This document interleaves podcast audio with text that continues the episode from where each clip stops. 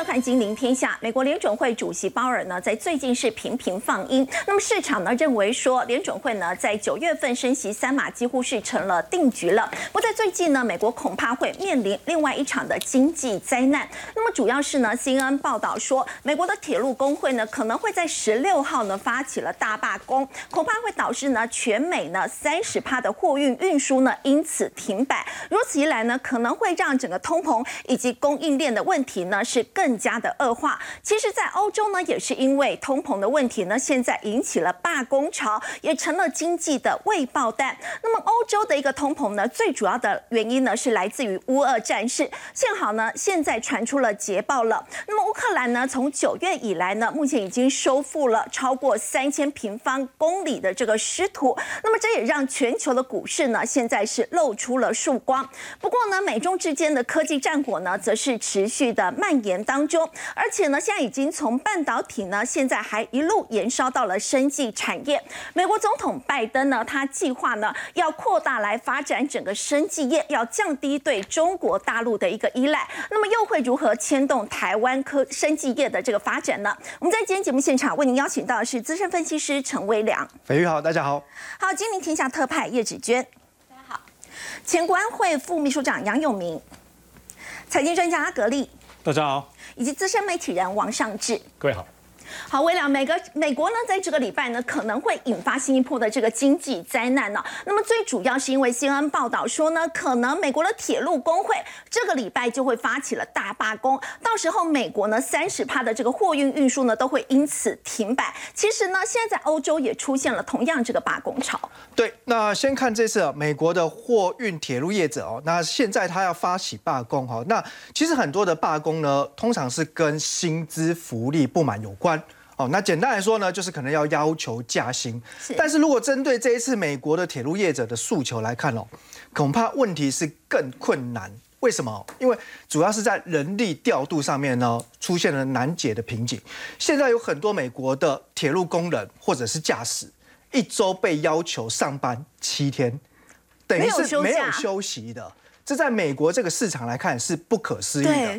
而且呢，好，就算你有短暂的休息时间。还要随时留意呢，通讯随扣要随到，所以这个对于呢 P 非常注重休息的工人，或者说注重呢家庭生活跟家人朋友要聚会的这些铁路工人业者来说，其实是已经积累很久的不满，是，所以要发起这个罢工这个诉求，那我认为呢，哦，其实时间就在九月十七号下周哦，那。的确非常有可能就是会先实施罢工。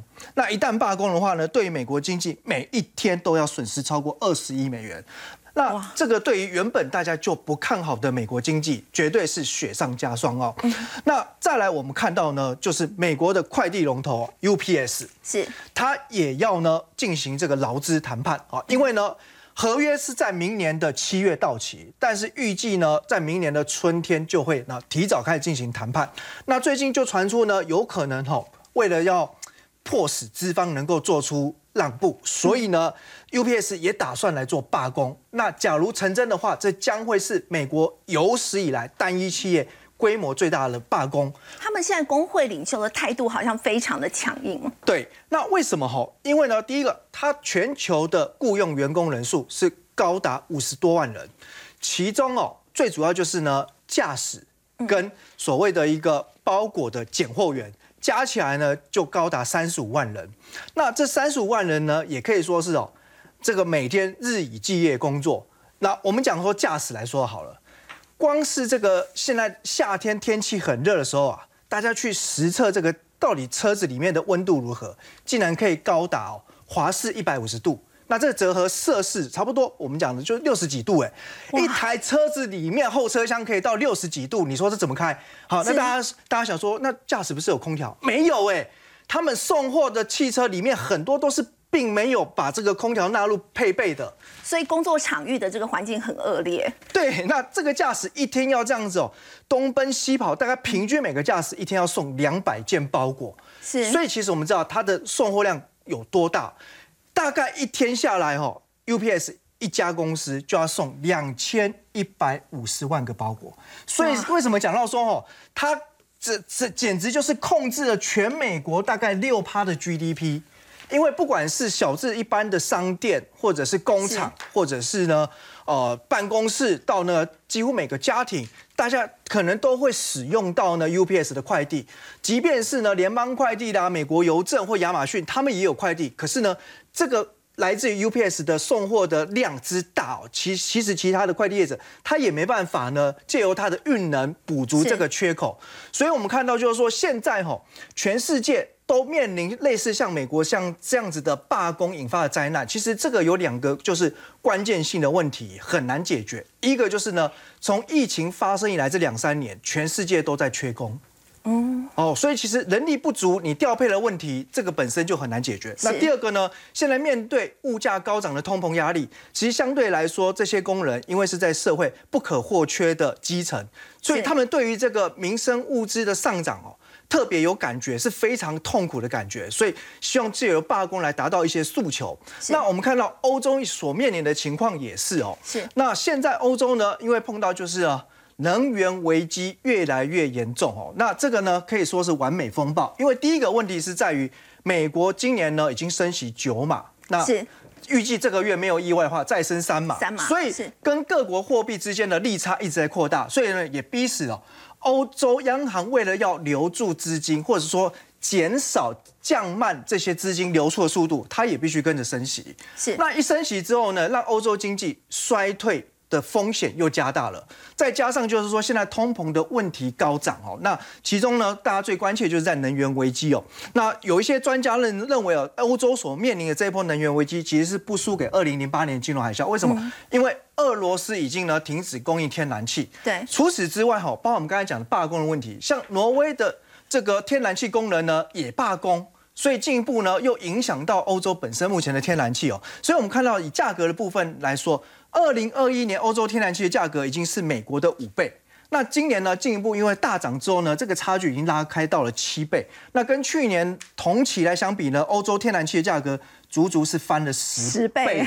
所以我们讲，哎，油价哈涨多了，涨多了。可是如果你跟天然气比起来，那这个才真的叫做吓死人的涨多。对。所以以目前来说，因为冬天快到了，那预计就是说整个能源的使用量。会越来越高，那这个成本压力其实降不下来，再加上供给面来看，美国自己哦，因为要至少门全血，他也打算呢进一步减少对欧洲能源的供应啊，因为十一月美国有选举，他同样也要压通膨。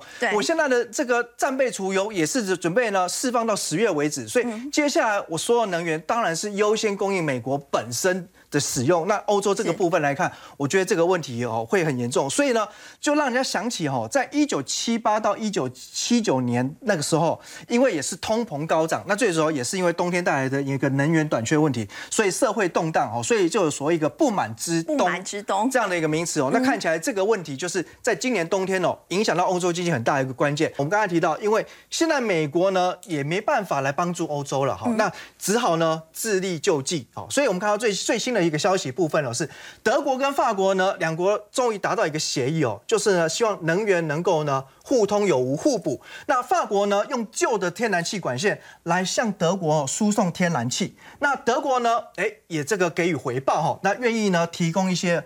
电力来提供法国使用。不过啦，说实在的，虽然这个诚意哦是有啊，但是呢，对于改善这个能源危机哦，效益是非常有限。因为呢，双方所能够提供的，不管是电力或天然气，对于他们的一个能源缺口来说，其实是无法米平的。好，刚刚微良带我们看到呢，欧洲呢因为通膨的问题呢非常的严重，所以呢不满之冬在今年可能再度上演。而美国同样呢也是因为罢工潮，那么接下来会让整个供应链跟通膨的问题更加的恶化。所以再请教微良哦，现在呢大家也很担心经济会不会加速衰退？呃，的确这个风险呢正在急剧的升高当中哈。我们刚才讲到通膨的问题哦，根据呢国际货币基金 IMF 在七月份发布的最新展望来看的话，那今年呢发达经济就是像这欧美这些先进国家，他们的通膨呢平均可以达到六点六 percent 哦，这非常之高。那新兴市场的部分呢，还有发展中的国家呢，通膨率是更可怕，可以高达九点五 percent 哦。所以你想想看，这个其实对于一些呢所得相对没有那么高的新兴国家来说，它要面对这么样接近二位数的高通胀压力哦，其实事实上这个呃民众不满的情绪哦，这真的就像是一个锅盖底下的风暴。那至于说在经济的部分哦，根据牛津经济。研究院的判断哦，全球的 GDP 会从呢原本估计什么是二点八 percent，那明年呢会变成怎么样呢？进一步放缓到一点七 percent，哦，这个是指全球的一个情况哦。那至于说我们讲的衰退，尤其是所谓技术性衰退定义，一般来讲，连续两季你的 GDP 是达到负成长，那就符合了。所以就像现在所看到的，美国就已经进入到这所谓的一个技术性衰退。那当然，因为它现在还有呢，算是比较好的就业市场来做支撑哦。可是我们刚刚提到，其实这些罢工所引发的一个连锁效应等等哦，事实上，呃，我觉得呢，从美国到欧洲，经济衰退风险都在加大当中。如果以财政部长叶伦哦最近的一个看法来说，他说到了冬天哦，因为美国民众就会面临了汽油价格又要往上飙涨了。那这个时候哦，其实呃整个美国的一个经济将会面临到一个非常严重的考验。那如果要避免衰退哈，其实这个部分来说是有一些机会哦。可是呢，这个就像是哦你在遇到乱流当中，那联联准会哦就像是呢这个开飞机的驾驶，你能不能呢安全的着陆？事实上这个几率不能说零，但是真的是相对偏低。所以我想，目前从投资银行到财政部长耶伦，甚至联准会的看法里面，呃，我觉得大家都是透露出对美国经济前景其实是非常担忧的。那我想哈，如果说把高通膨再加上呢低成长，甚至就是呢经济衰退。这个这绝对就是所谓的超完美风暴，也就是说进入到停滞性通膨。因此，就目前的一个呃经济展望表现来看，哦，我认为大家会比较无法理解，就是哎，股市为什么会上涨哦？所以其实就在于所谓老人跟狗的理论。当经济的前景持续往下，那股市跌升会反弹，但是反弹过后呢，它还是会回来彻底，或者说甚至有进一步破底的可能。因此，在面对经济环境不确定的前提之下，建议大家就是现金的水位一定要拉高。好，刚刚微良带我们看到呢，美国呢现在经济呢陷入衰退的这样的一个疑那如果说美国经济衰退，其实亚洲也很难置身事外的。我们看到呢，包括像是新加坡、像是泰国首当其冲，其实包括南韩跟台湾也都在危险名单当中。所以就要请教芷娟了。现在央行总裁呢杨金龙就说，其实台湾现在呢已经面临到三大隐忧。好，我们先来看一下美国，如果真的经济衰退的时候，这边哦有很多经济学家提出来，他想说亚洲有四个国家要特别注意，分别是谁？泰国。新加坡、台湾还有南韩都在所谓的危险名单上面。是，那他们特别点出这四个国家，很主要原因就是他们有一个共同的一个背景，就是他们的贸易是非常依赖美国，那他们的内需市场相对来说比较少，主要是要靠外贸为主，所以这些国家都是这样的一个状况。其实我还特别去查了一下，以二零二零年的出口的依存度来说的话，哎。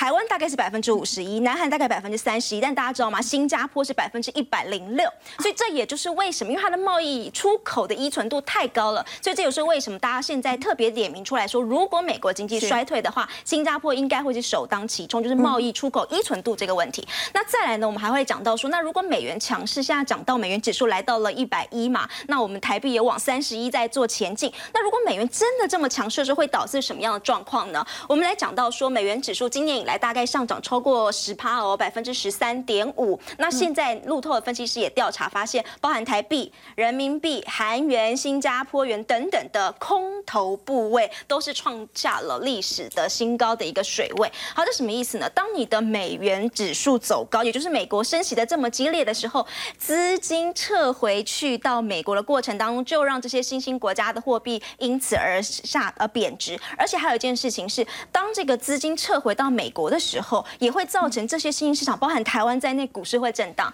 那股市震荡的时候，大家会做什么事情？大家还会再继续去买美元，因为我要稳嘛，我要保持。所以这样其实反而又在把美元又在更加的往上推。所以这是多重因素加在一起的情况。我们刚刚讲到说，美国联储会即将在九月底可能要升息是三码嘛，但以目前台湾的状况，台湾可能连一码都没有办法升嘛。我们过去的经验大概就是半码、半码、半码的升。好，那如果是这样，美国升了三码，我们只升了半嘛，那很显然，就像刚刚讲，资金会往呃美国流回去。好，这个是央行总裁杨金荣他的说法哦。他的说法是说，目前台湾有三大隐忧的问题。第一个包含像是我们的出口动能减缓，这是第一。第二个是企业本身的投资趋于保守。第三个他讲的是民间消费回温，但是实质薪资成长有限。好，我们先来看一下出口动能减缓。还记得之前我们有讲说七月的这个这外贸的一个数字是意外。外的呃降低，是衰退的嘛，是意外衰，所以在出口这件事情就已经有一个隐忧。再来呢，在投资的。部分，你想想看，现在厂商对于明年的经济展望都没有那么有把握的情况之下，谁敢大幅度的投资嘛？对。那再来最后一个是讲到说，虽然现在的消费因为呃疫情趋缓，所以大家的愿意报复性消费，但是因为实质薪资没有成长的情况之下，他们也认为这个成长力道其实是会有限的。那这件事情把它反映到刚刚，这是我们刚刚最新公布出来的数字，这是财政部刚刚所编列明年正交税的预算，他们大概只呃。大减抓大减了两百多亿，换句话说，他们大概也预测明年的台股状况可能不会太好，所以正交税他们抓出来的预算是减了两百多亿。好，其实简单来说，我们刚刚讲到说台湾、韩国等等，其实台湾、韩国的外贸出口数字一直以来都被称之为是全球经济的金丝雀。也就是说，因为包含台湾、韩国在内，我们这两个国家的出口数字就代表的是全世界经济的展望。但大家要知道哦，韩国的出口数据已经连续五个月是贸易逆差的，是衰退，是逆差。所以哦，大家才会一直说，呃，现在全球经济可能真的有问题。不过台湾目前还是贸易顺差，但前提是因为台湾的先进制程半导体表现的很好，所以我们数字还能够撑在那里。可是接下来明年的展望。会怎么样？可能真的就要继续再观察了。好，刚刚子娟带我们看到呢，其实就是央行总裁呢杨金龙他已经提出了在经济方面有三大的隐忧。那么所以呢，可以看到在明年的这个正交税的预算呢是大减了两百多亿。所以呢，现在来看明年整个股市的表现呢，目前也是偏向比较保守的。不过我们说到在全球股市呢，其实在这几天呢是出现了这个反弹的情况。最主要的这个原因呢是来自于乌俄战争呢，现在传出了捷报了。我们看到乌克。兰宣布，他们已经收复了乌东呢重要的战略枢纽的城镇，叫做伊久姆。乌军赶在入冬之前呢，这个重要的关头，他们收复了超过三千平方公里的这个失土。现在大家也认为说，可能呢是让整个乌俄战事呢会出现反转的一个这样的一个情况。那么，所以我们看到呢，在全球金融市场呢，也演出了一个庆祝的行情，包括上周五美股三大指数呢都是出现了跌升反弹，结束连续三周的跌势。那么欧股呢也写下了好成绩，有十四个以礼拜。以来呢，首度的这个收红，就要请教杨老师哦。像这样的一个好消息传出，是不是代表说整个战事真的有出现逆转的情况，甚至有可能会提前结束？提前结束，我觉得稍微讲的早了一点哈。嗯。但是没有错，我们现在整个国际财经、国际政治经济跟这些战争啊、安全议题是密切相关。尤其在今年的这个俄乌战争，对于整个欧洲的能源、经济、通膨的影响，当然是很直接的因素嘛。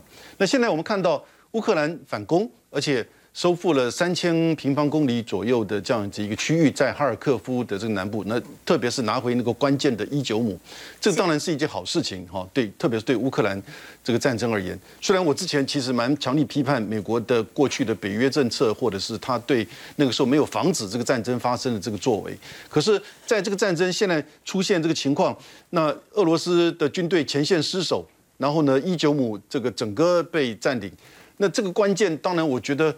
你可以说是战略战术上的失当啊，因为他以为是会扬这个攻击南部的赫尔松，没有想到这个乌军反而放在北部。那同时当然也显现出俄罗斯军队在经过了这个两百多天的这个战争下来之后呢，他的军力不够，他没有大幅的在募兵或者是增加这个兵力，所以这么广大的区域，他的防守当然是这个有所不足。同时我们也看到之前一个讯息，不是说他跟北韩买弹药吗？对不对？买武器吗？这是什么讯息？表示说他的后勤、他的弹药是不是已经不足，不足了，甚至用尽？那我们看到他在这个区域里面这种仓皇的这种落逃啊，真的有一点就是说，让人觉得是不是这个情况已经要翻转？可是我觉得接下来这个俄乌战争呢，有三种可能的情况。第一个就是还是持续的僵局，哦，焦灼。为什么？因为他把它解读为这是一个叫做战略翻转或者战略撤退。因为他要去守住他自己本身的那个顿内茨克、卢甘斯克，也就是顿巴斯这个区域，而不是靠近哈尔科夫这边这个地方。所以，是不是因为我刚刚讲的军力不够、弹药不足，所以干脆就往后退啊？当然，退的非常让人家觉得好像是一个败退的这种感觉。那因此，持续的这个焦灼，我想后续普丁不是已经取消掉跟军事这个高层的见面，他一定很生气哦。然后呢，他现在要往。就是哈萨这个哈萨克这边需要去参加那个上合会，他一定很生气，他一定会这边怎么样的作为。那我觉得持续的焦灼或者是这个整个战争的这种僵局哈，这可能性很高。第二个当然就持续的败退，俄军呢，哦，可能会节节败退，可能会节节败退。你看到前两天美国的国务卿布林肯哦，就特别跑到基辅去。其实那个时候讯讯息出来的时候，觉得哎，他怎么又突然到基辅，而且加了二十亿美金的这个援助？美国的情报很厉害。嗯，他大概他大概知道俄军有一点在大概某一点，他觉得乌军的一面比较大了。有一点就是说，也许在哈尔科夫这个战场这个战场上哈，他有点松动。是这样子一个情报，然后呢，展现出美国对于这个乌克兰支持。同一时间，也是因为在各国欧欧洲各国，我们刚刚提到的这个能源哦，整个通膨的问题，包含在捷克、比利时。这种捷克七万人的上街抗议，要求捷克政府直接跟俄罗斯去谈一个就是能源的这个协定。嗯，这个做法呢，可能性呢也没了。是哦，因为乌克兰战场这个获胜了嘛，对不对？有反攻的机会，所以这个第二个影响，也就是各国现在可能要绕道直接去跟俄罗斯在谈。哦，你北溪一号断掉，也许什么样方式提供给我？我觉得这个可能性也不这个不会出现，美国也不允许。第三个可能性。如果是战争的持续焦灼，甚至俄军的这个再退或战场的这个翻转，哈，当然对整个国际财经是个这个利多的正面的这个消息，而且他对拜登的民主党的其中选举也是一个正面的这个讯息。因此，拜登的一些政策呢可能会更坚定。那特别是在欧洲这个作为，所以我觉得这个也会影响到美国，它后续在整个财经面，比如说要不要决定。就是就是减少这个对中国的关税，这个也可能会受到影响啊，这个都是联动的。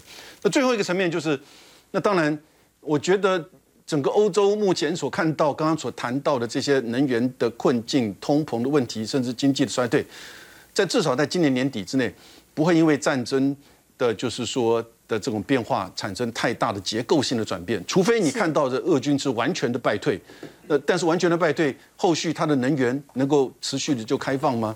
然后他愿意接受任何的这种调解吗？那这也是可能会更加不可测的这个因素。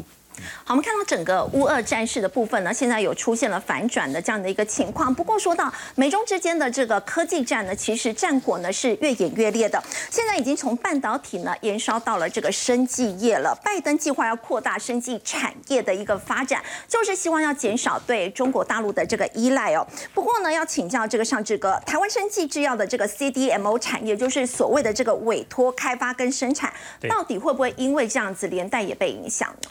其实会，不过当然现在最主要的就是大家都关注到美国现在对于中国所有的一切，感觉真的是在坚壁清野。我们前阵子不提到 F 三五的这个战机当中的一小块合金，其实都要清得干干净净。所以这一波现在是主要是 Bloomberg。这个部分，他披露说，现在美国拜登政府即将要签一个行政法令，即将这个行政法令就是针对于美国的这个所谓生物制造业，我们台湾说生技业的部分呢，它将会全面的来扩张美国的生技业，美国生产，美国制造，而且会加大对于生物产业当中美国的一些基础建设。其实这次美国在生技业考虑的是什么呢？是对中国大陆的生技制造业，包括药等等的依赖太大。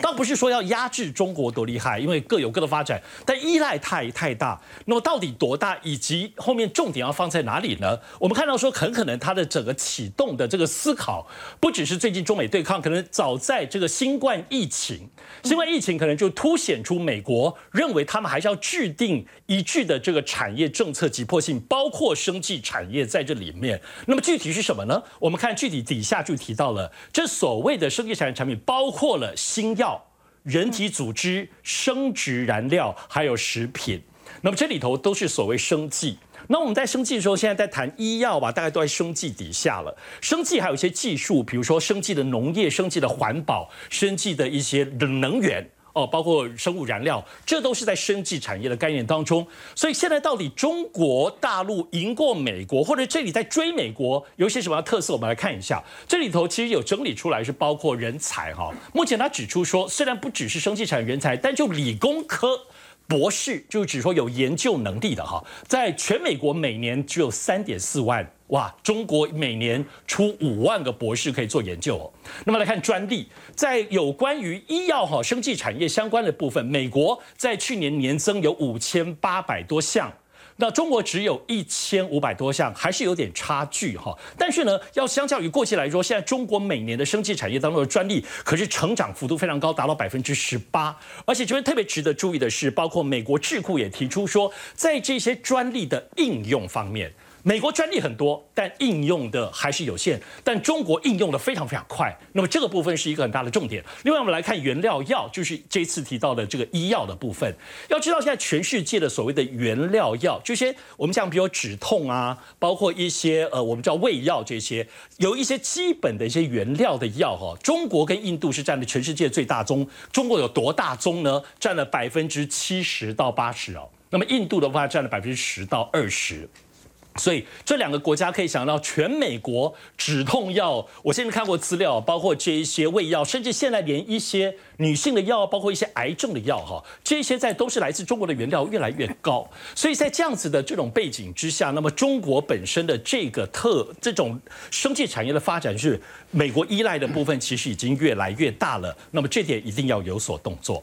好，不过我们说到台湾的生技业其实已经发展很多年，那么其实跟发展科技业一样，是需要钱也需要人才的。其实不少科技人，我们说到其实他们都有生技梦，像红海创办人呢郭台铭，他就是投资台康生。那么正文董座陈宏文呢，他是跨入了新药领域，就是接下了北极星的董座。那么阿格令，我们知道你是台大生技博士，对产业生态其实非常的了解。你觉得这个所谓我们刚提到 CDMO 哦，它是适合台厂的吗？那么接下来如果说提到这个生技股，在投资方面，你的看法？我觉得最近的台股啊，生技股确实是非常的强。那也因为生技股强，以及刚刚讲到这个中美两国的关系，大家更把这个焦点放在哎，生技未来发展有什么机会？那如果要看生技未来发展呢，我觉得大家要看 CDMO 啦。例如说新药，可能大家比较熟悉，CDMO 是什么，大家就比较不知道哦。所以今天跟大家特别介绍一下那个 CDMO，我们看中文呢叫委托开发暨制造服务。那我们如果看英文呢，我们 contract。Development and manufacturing 哦，其实就很简单，我给你一纸合约，那你帮我发展新药以及这个制造哦，所以它偏重的是比较在啊发展新药。什么叫发展新药？新药我研发出来，那确认临床的实验有药效之后，可是呢，这个药要怎么样量产以及制造，而这个就是 CDMO 公司它所跨入的一个范围。好，那我们先来看一下台厂啊，在二零二一年去年啊，其实在 CDMO 的投资其实都蛮大了。我们看到。台康就投了五十亿，永兴投了三十亿，那北极星呢？跟其他的。的公司也分别都投入二十亿以上。那其实对于台湾的生技公司，很多股本其实不到十亿，甚至只有十几亿来说，这样的投资规模其实算怎么样？算蛮大的。那他们为什么要投资这么多？其实我们从趋势就可以很简单的看出来。哦，这边我帮大家列出全球啊这个 CDMO 的产值，其中啊在这个二零二零年这一块，那我们看到蓝色的是化学的药物的 CDMO，那灰色的是生物药。那这两个加总呢，大概是五百五十亿左右哦。可是哦，到二零二五年，这两个的加总啊，就已经会到一千亿的美元哦。所以这个复合成长率，我们来看一下，十四 percent。那你对比全球医药市场的这个成长率五点七来说，哎，是不是高出了非常多？对。所以我们就知道为什么台厂啊投入这么多钱。那除了这个产值预估会增加，所以台厂投资以外，还有一点是国际上的一个趋势啊。我觉得大家可以用这个台积电的概念来想 CDMO 怎么讲呢？我们来看一下近年来国际大厂的趋势，它其实呢就是把时间跟精力资源花在并购一些新的技术跟药物的开发，并购小公司，他们连自己啊研发从头 zero。然后到一都已经很懒惰了 哦，所以更何况说制造这一块，对，所以他们现在透过并购了。所以呢，既然我的新药研发，我研发也是并购小型的生技公司或医药公司，那更何况在制造部分，CDMO 就会越来越被依赖了。主持人应该也知道，我们台湾人啊，其实没有那么多的耐心啊。所以为什么科技公司会去投资 CDMO？他们你很少听到他们投资新药，对不对？对。因为我们来看一下。CDMO 其实就已经是最后一步商业化，商业化哦，这研发时间零点五到两年，哎，是不是就是台厂很多电子业的一个节奏？所以，我我觉得从我这样的逻辑，大家都可以知道说，为什么科技公司愿意去投资 CDMO 公司。好，那在最后跟大家分享一下 CDMO 公司哈。它的一个特色。那药物大概有两种药，一叫小分子的化学药，二是大分子的生物药。简单的讲，我们翻译举落哦，小分子的这个化学药就是我们比方说感冒头痛去吃的那个药丸、药锭，化学成分就叫小分子。那 CDMO 我觉得台湾有一个很大的重点是在。生物药哦，刚刚有讲到这个中国跟印度占全球的这个原料药市场非常的大。对，那其实这一块为什么他们那么大？因为他们人工便宜嘛。啊，化学的药物其实就是怎么样，就是靠成本去竞争。可是像这个生物药 biosimilar，它其实是需要这个呃。你制造后还要跟原厂的药比较疗效，所以这个门槛比较高。好，所以我们我们最后能帮大家扫描一下台湾相关的这个生技公司他们的一个状况。好，第一间就是宝瑞啊，宝瑞今年 EPS 非常好，上半年 EPS 就六块哦，去年全年才十一哦。那今年的营收是历史最高的一个情形。不过也要特别跟大家提醒啊，生技股目前。真的都涨很多，我们来看一下。其实，在最近啊，这个总股东人数我们可以看到，哎，八月中到现在，从五千五百人变成六千多人，对不对？嗯。所以你也可以看到说，哎，股价其实在八月下旬之后反而下跌，所以要特别留意啊。如果你有持有的哦，现在三百块这边是有一个压力存在，大家特别的小心。好，那我们再看下一档哦，下一档是台康，也就是我们郭董投资的。对。好，那郭董投资的台康，我们看一下上半年 EPS 零点零七哦，去年全年是零点。啊，一八是负的，还没有赚钱，对，还没有赚钱。那为什么股价就已经一百多？就是我刚刚讲的，其实大家就已经在卡位。未来可能的台积电，好像红海去年私募进台钢是九十一块哦，哦，那最近的台钢也是遇到一样的情形，因为升级股涨多回档嘛，哦，所以我建议大家在一百二这个位置要多加观察，毕竟啊，台康还不是一家非常赚钱的公司，大家还是要小心一下风险。好，刚刚阿格丽带我们看到的呢，就是这个美中科技战现在已经从这个半导体已经打到了这个生技产业了。不过呢，即便如此，苹果在上个礼拜发表的 iPhone 十四的手机，现在却传出说竟然有使用到。中国的晶片到底怎么回事？先休息一下，稍后回来。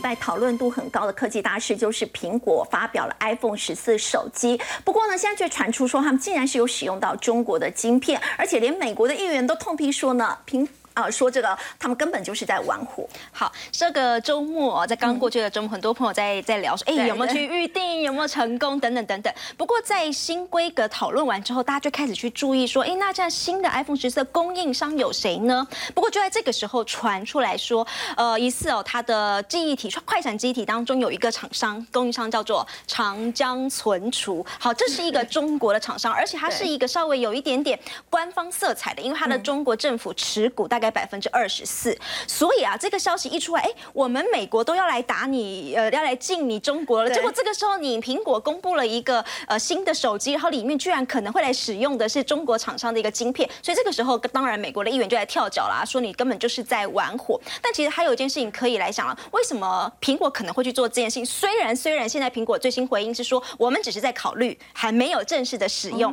但为什么他会去做这样的一个考虑呢？其实市场上也有一种想法。是说，毕竟中国是一个每年智慧型手机三亿只的一个市场，你说苹果它会放弃这么一个庞大的市场吗？所以在这个时候，适时的去使用一点中国的供应商，或许是对它的一种示好啦，对这个市场的一个示好。其实这件事情，我们从之前苹果所公布出来的它的二零二零年的供应商名单当中，哎，中国的供应商其实就已经超过了台湾，它其实有五十一家左右，台湾其实现在只有大概四十八家，所以其实中国的厂。商本来就是苹果的供应商的最多的一个国家，好，这个是在呃中国的就是苹果的这个部分。那接下来还来讲就是三星了。其实一般我们来讲说，三星一开始哦，之前它在中国一度以来它的手智慧型手机卖的非常的好，对。但是现在它那个占比哦，从二十趴掉到甚至不到一趴，为什么会这样？而且还有这个一趴是什么样的概念呢？就是如果我们把三星的手机台卖在台湾跟香港数字加起来，比在中国都还要来得多。哎，可是明明中国是一个这么大的市场哦，所以可见三星卖的手机在中国大陆是衰退的非常的严重。那当中其中也包含像是之前一开始他们的 Note Seven 不是会爆炸嘛，所以那是一个转泪点啦。从那个时候开始急剧的下滑，当然有很多的背景因素，比如说有很多的中国的网友认为说三星的手机的折旧率太高等等等等。好，那现在三星也因为因此要来。呃力挽狂澜，所以他们现在请来了一个，应该是说，这哎这位李大神，他之前也曾经当过台湾三星的总经理，好，现在他是负责要来挽救中国的颓势，中国的市场，所以特别成立了一个这样的一个机构，好，主要他就是希望能够在中国的市场推出的手机，它未来它要能够更加的重视规格，其实简单来说就是所谓的性价比啦，要不然你要跟中，你要在你的手机要在中国能够卖得好，性价比当然很重要，所以这件事情大家也在讨论哦。三星现在未来来看起来，它会更加的强调它的中低阶手机的性价比，所以也很有可能未来会来大肆的洗牌在亚太地区手机销售的占额。好，刚刚子娟带我们看到呢，其实三星呢现在在中国大陆市场呢，他们希望可以力挽狂澜。我们说到三星的部分，要特别关注这个消息，就是三星显示，我们知道它过去呢是全球 LCD 面板的这个龙头哦，而且呢在年中它退出了这个 LCD 面板的制造之后，结果呢就把几千项的这个专利哦，全部让给大陆的。华星光电要请教阿格力，以后呢，他们会不会用这些专利，反而反过来来卡台湾的业者，像群创、友达都会被影响？我想这答案是绝对会的啦。那我们先跟大家讲，为什么三星要转让专利给这个华星光电？其实三星持有华星光电超过十 percent 的股权哦，所以就像我们刚刚升级讲，这是 CDMO，其实现在大厂都想的是把利润最大化，制造这些比较拍弹的哦，你就交给其他的厂。所以我们看到三星啊，其实转让旗下数千项的专利哦给这个华星光电。那这个会有什么影响呢？势必啊就会影响到台湾的这个友达跟群创。例如说这个友达跟群创啊，有一个面板叫 VA 面板，如果比较高阶的面板，比较纯黑的这种，其实基本上就是属于 VA。那三星其实是 VA 面板非常强的一家厂商啊，所以如果透过这样技术的转移，让华星啊有能力去生产更好，那势必会挤压到友达跟这个群创的一个市场。好，就像这边讲了，其实三星跟华星光电透过哎专利。跟这个持股啊，现在双方是亲上加亲，所以未来势必会排挤到友达跟群创，因为。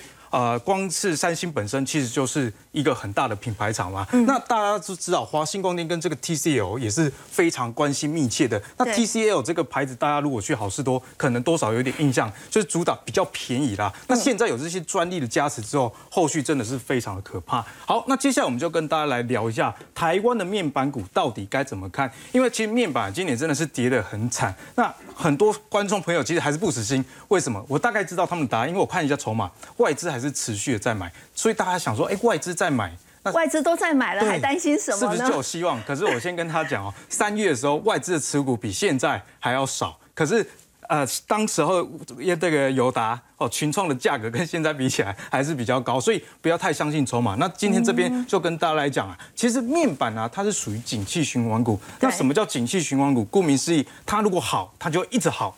它如果不好，它就会一直不好。我们来看一下，很简单哦。友达跟群创给大家一个简单的教学啊。从一七年到今年第二季的这个单季的 EPS，哎，我们有没有看到一个现象？你如果赚钱，哎，就是一直赚。那如果开始亏钱的时候会越亏越多，赚钱的时候也是一样的现象。不管是友达跟群创都是同样的，所以我们现在看到今年的第二季才第一根的衰退而已。我们可以看到大尺寸的面板，电视用五十五寸，电视用二十七寸，跟 NB 用的十四寸呢，其实。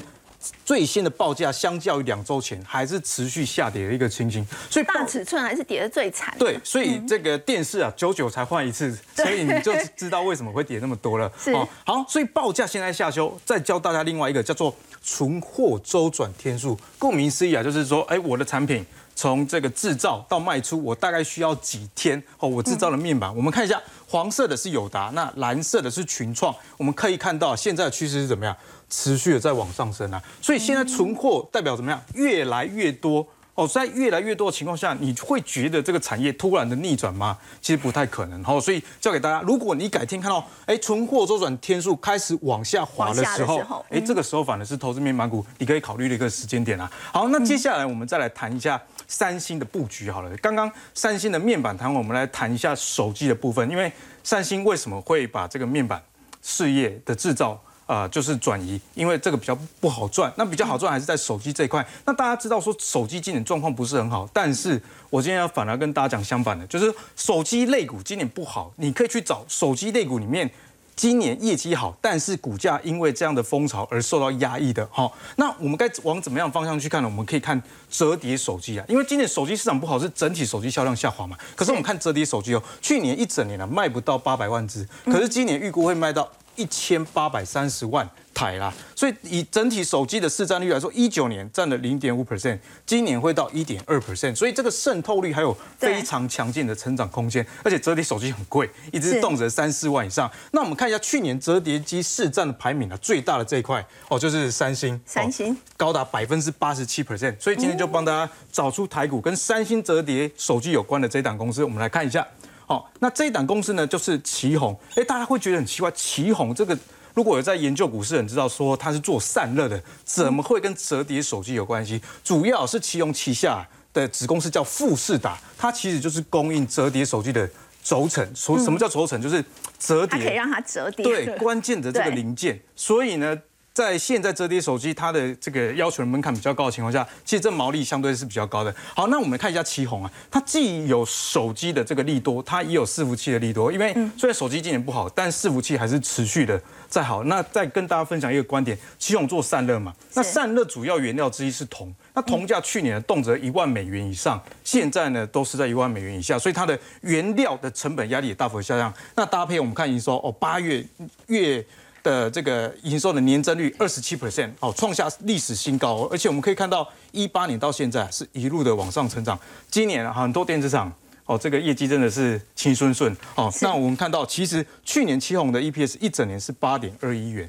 但是今年光上半年哦，就五点二一年增三十七 percent。好，我们稍后回来要持续关注的是这个美中科技战。美国为了制衡中国呢，抛出的印太经济架构。不过现在呢，印度方面他们却说呢，他们不会参与贸易领袖的这个谈判，到底怎么回事？先休息一下，稍后回来。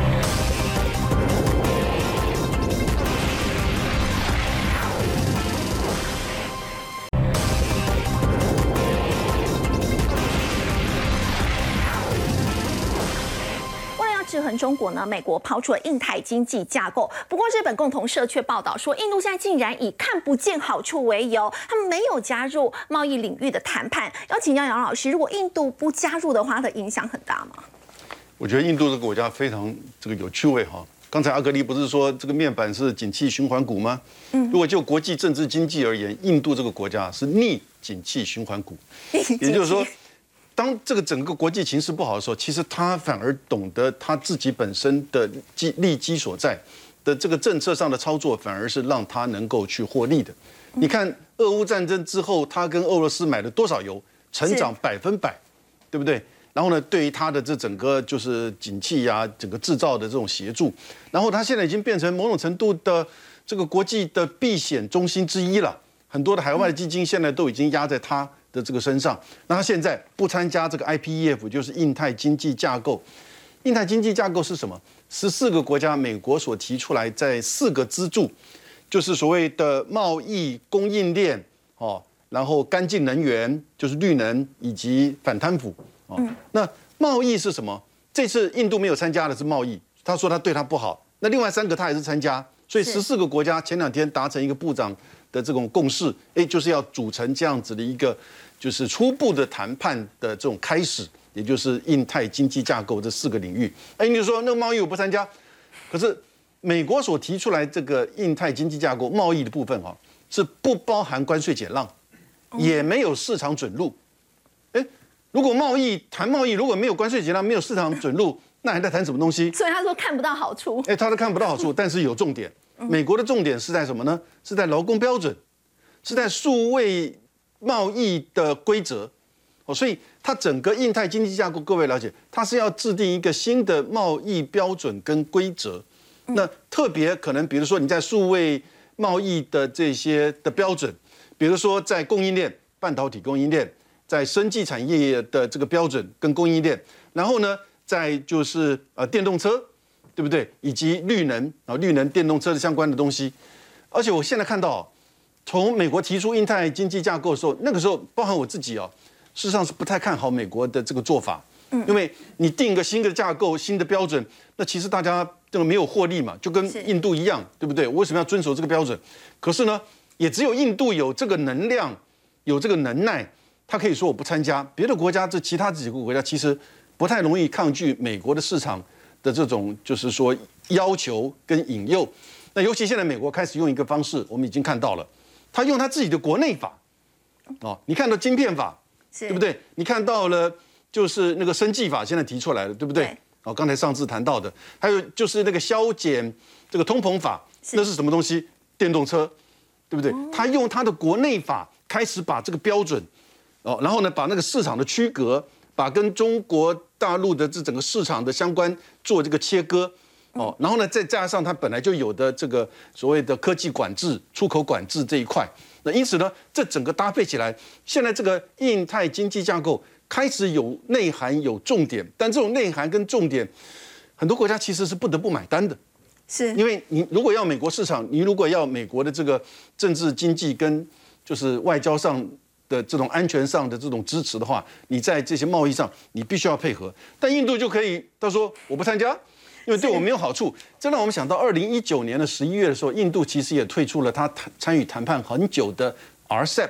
嗯啊，RCEP 在今年的一月一号生效。其实 RCEP 在到目前为止这个第前两季哈。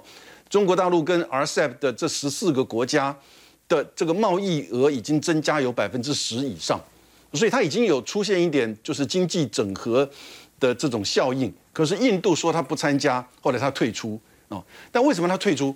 我保护国内产业。印度毕竟这个国家十四亿人口，百分之六七十以上还是农业的这个人口，而且它各个地方的这个差异性。哦，以及就是说产业的分歧性，你很难用单一的标准或者是单一的市场开放，然后呢让别的国家跟他去整合的。可是呢，现在他现在看到好处了，他也去参加那个上合组织，也就是上海合作组织。哦，那有中国有俄罗斯，因为这个整个在区域的这个安全到经济整合，其实有他的这个角色，所以是他过去那种不结盟的角色，我们看到印度的发展的的确确展现出它的一个独特性。好，刚杨老师带我们看到的是印度呢，他们在整个发展的一个独特性。不过现在印度的塔塔传出可能会联手这个伟创，在印度来制造 iPhone，它背后象征的意义。先休息一下，稍后回来。